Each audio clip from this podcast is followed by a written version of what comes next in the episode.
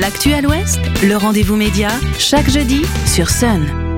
Direction l'Anjou ce jeudi en compagnie de nos partenaires de la Topette et de vous, Maria Mono, bonjour. Bonjour.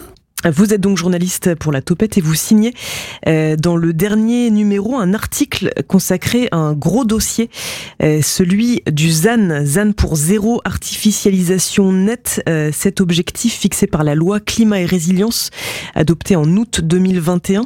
Alors on va revenir sur les nombreuses questions que vous soulevez dans votre papier, Marie, mais avant cela, cet objectif ZAN, au-delà de l'acronyme, qu'est-ce qu'il signifie? Alors c'est un c'est un vaste sujet et c'est pour ça d'ailleurs qu'on qu'on voulait en parler parce que euh, il y a un côté un peu usine à gaz ou en tout cas difficulté à comprendre euh, ce que vraiment euh, le ZAN, le zéro artificialisation net veut dire, alors que si la loi est réellement appliquée, ça va changer drastiquement notre façon d'aménager le territoire euh, au niveau français et donc local aussi. Mmh. Donc euh, le ZAN, donc ça veut dire zéro artificialisation nette. On parle vraiment d'aménagement du territoire parce qu'en gros jusque là, euh, quand on voulait construire que ce soit une nouvelle route, de nouvelles usines, des entrepôts ou ou des nouveaux quartiers, que ce soit des immeubles ou des lotissements, ce qu'on faisait généralement en fait, c'est qu'on artificialisait des terres naturelles ou agricoles. C'était quasi exclusivement des terres agricoles.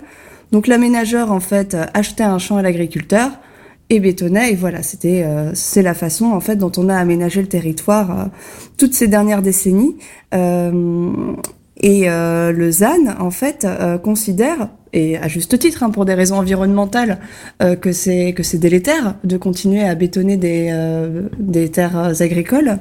Donc l'objectif c'est que d'ici 2050 on pourra plus artificialiser de nouvelles terres.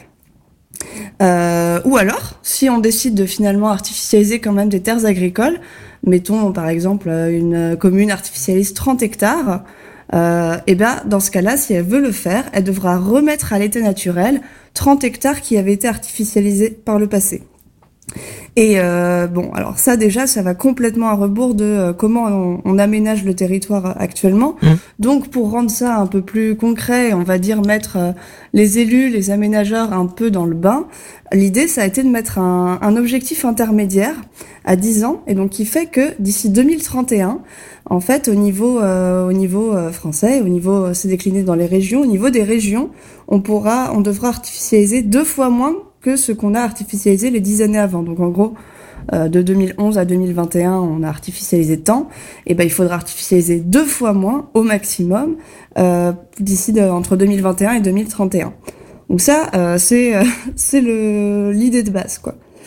Alors c'est la, c'est première fois qu'un, euh, disons que la, question de la bétonisation et de l'artificialisation était euh, euh, un peu dans toutes les têtes, mais c'est la première fois qu'un objectif euh, chiffré est fixé avec une échéance. une fois qu'on a posé le principe, et vous venez de nous l'expliquer, reste l'application. En fait, vous vous êtes allé à la rencontre de maires, de, d'urbanistes, d'agriculteurs, d'agricultrices qui bah, se retrouvent en fait confrontés à, à ce à cet objectif, euh, avec des craintes et de nombreuses questions. Euh, quelles sont-elles? Alors euh, déjà, surtout au niveau des élus, se pose beaucoup la question de comment ça va être décliné localement, parce qu'en fait, donc on dit on doit artificialiser deux fois moins d'ici 2031, mais les textes et les documents d'urbanisme au niveau local, ils ont toujours pas été mis à jour parce que ça prend toujours du temps. Il y a une certaine inertie au niveau mmh. de l'administration. Euh, donc déjà, en fait, il y a des maires, ils savent pas exactement encore euh, quelle va être leur enveloppe entre guillemets d'hectares à artificialiser. Donc déjà, il y a vraiment un côté flou. Et après, se pose la question de bah, comment faire? Euh, typiquement, on est un département qui gagne en population, notamment autour de l'agglomération angevine, mais pas que. Euh, et donc, euh, le fait est qu'il y a besoin de nouveaux logements. Donc, euh, donc comment faire?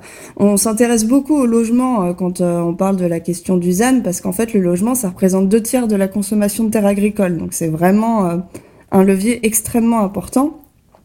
Donc, l'idée avec le ZAN, par exemple, ça va être en fait, bah, voilà, plutôt que construire un nouveau un nouveau lotissement ou des nouveaux immeubles sur les terres agricoles, va falloir construire la ville sur la ville. C'est vraiment ça le concept. Donc ça veut dire davantage densifier. Mmh.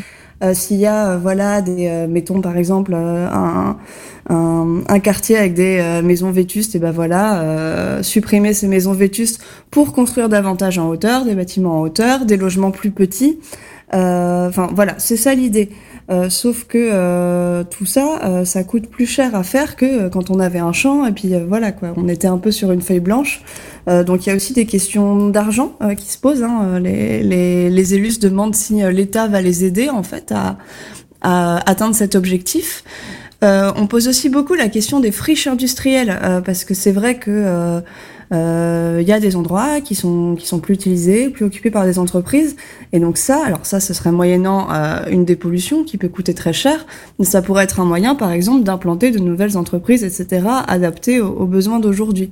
Là aussi, on peut se poser des questions dans le département parce qu'on a un département qui n'a pas un passé industriel comme le nord de la France, par exemple. Donc la réserve de foncier qu'on pourrait mobiliser, euh, de, friches qu'on pourrait requalifier, est moins importante également.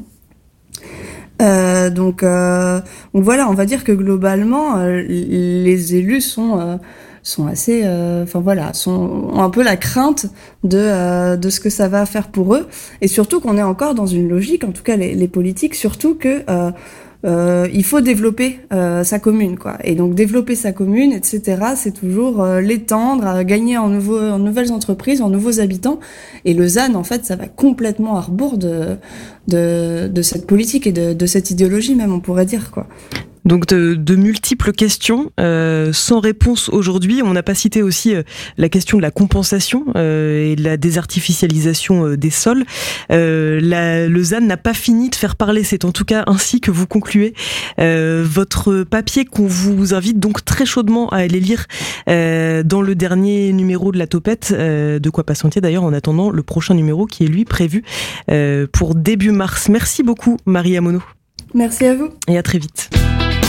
Le rendez-vous média, en podcast et en vidéo sur myson et le.